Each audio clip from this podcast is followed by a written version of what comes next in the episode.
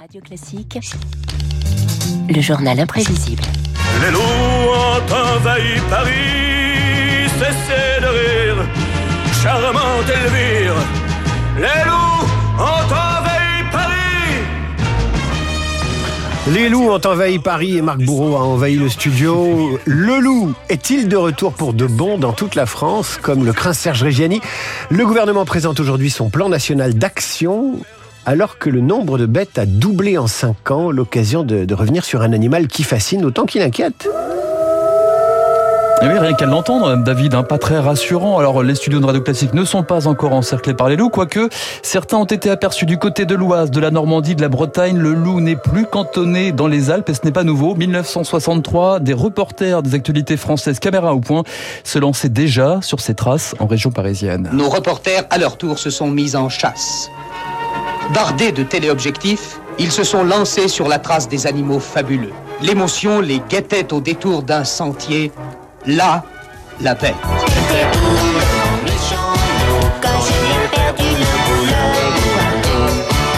Alors pour information David, il s'agissait d'un chien dans ce reportage. Le loup a été exterminé en France dans les années 30. Certains ont toutefois tenté de préserver l'espèce, comme le journaliste Gérard Menatori et son parc à loups en Lozère. Objectif, démystifier l'animal. Tout a contribué à faire du loup l'image d'un animal terrible, alors qu'en réalité, vous voyez ce qui se passe. Ce sont des vrais loups pourtant, vous les Oui. voyez. Ce sont eux qui ont peur. Ils n'arrêtent pas de, de tourner en rond. Là. Et c'est la peur, il faut qu'ils fassent quelque chose.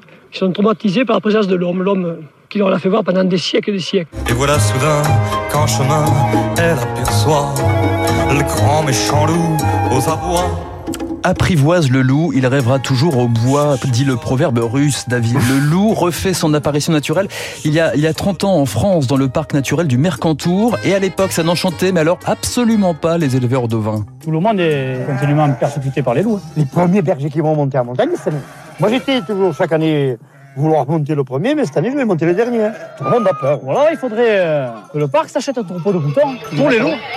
Et c'est le début d'un gros méchant conflit. 1997, le gouvernement décide de réintroduire le loup dans les Alpes-Maritimes. Les bergers répliquent par une manifestation dans les rues de Nice. Ah, il faut abattre le loup directement, l'abattre complètement. Pour la chasse, pour les bergers, pour tout, ça a tout changé. Ce sont des bêtes qui tuent. Non seulement pour manger, mais encore en plus de ça, pour le plaisir. On ne sait plus quoi faire. Alors pourquoi ne pas tenter ça encore?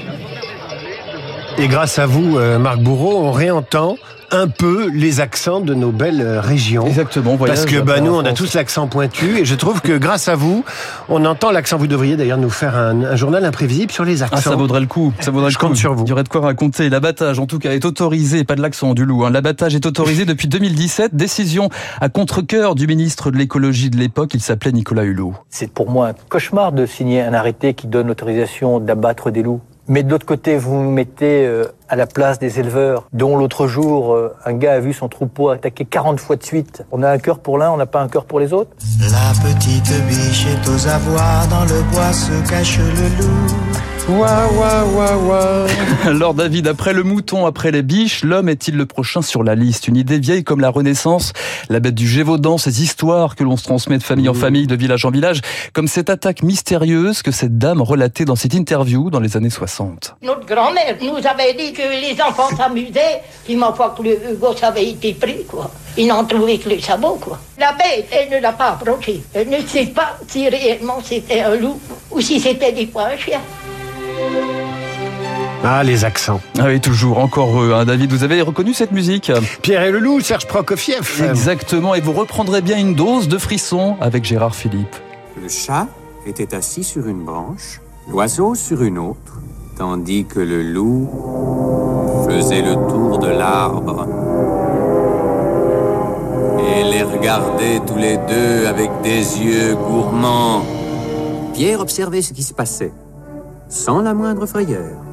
Toujours agréable ce petit traumatisme à 7h50. Ah là, j'ai 8 ans, j'ai 8 ans et j'ai le trouillomètre au maximum. Voilà, le grand méchant loup du petit chaperon rouge aux trois petits cochons, de Jean de La Fontaine à Romulus et Rémus. L'homme se construit avec le loup, comme l'explique ce spécialiste en mythologie. Dès du temps des Romains, hein, il y avait déjà un grand mystère qui entourait la présence des loups. Ça s'est perpétué au cours des siècles et les enfants chantent encore ces comptines. Promenons-nous le long du bois. Loup y es-tu Entends-tu Que fais-tu? Alors les enfants restent ce qu'ils étaient autrefois, je veux dire, en dépit de la bombe atomique, de la télévision, de ce qu'ils peuvent voir tous les jours. Eh bien, euh, fort heureusement pour eux, parce qu'il faut encore qu'ils puissent rêver un petit peu comme nous. Il y a un loup qui s'intéresse beaucoup à mes faits et gestes. Il ne semble pas animé d'intentions agressives, et en dehors de Cisco, il est ma seule compagnie. Il a des chaussettes toutes blanches aux pattes avant. S'il revient me voir demain, je le baptiserai Chaussette. Alors David, rêvons un peu. Imaginez-vous dans les grandes plaines en compagnie de Kevin Costner que l'on vient d'entendre. Kevin Costner en compagnie des loups. Et rappelez-vous de ce proverbe, on crie toujours le loup plus grand qu'il n'est.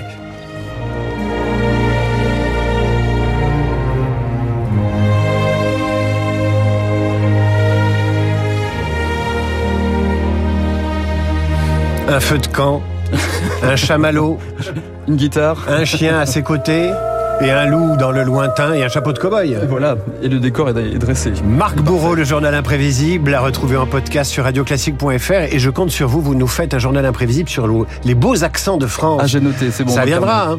Oui, oui. À suivre le décryptage de David Barou.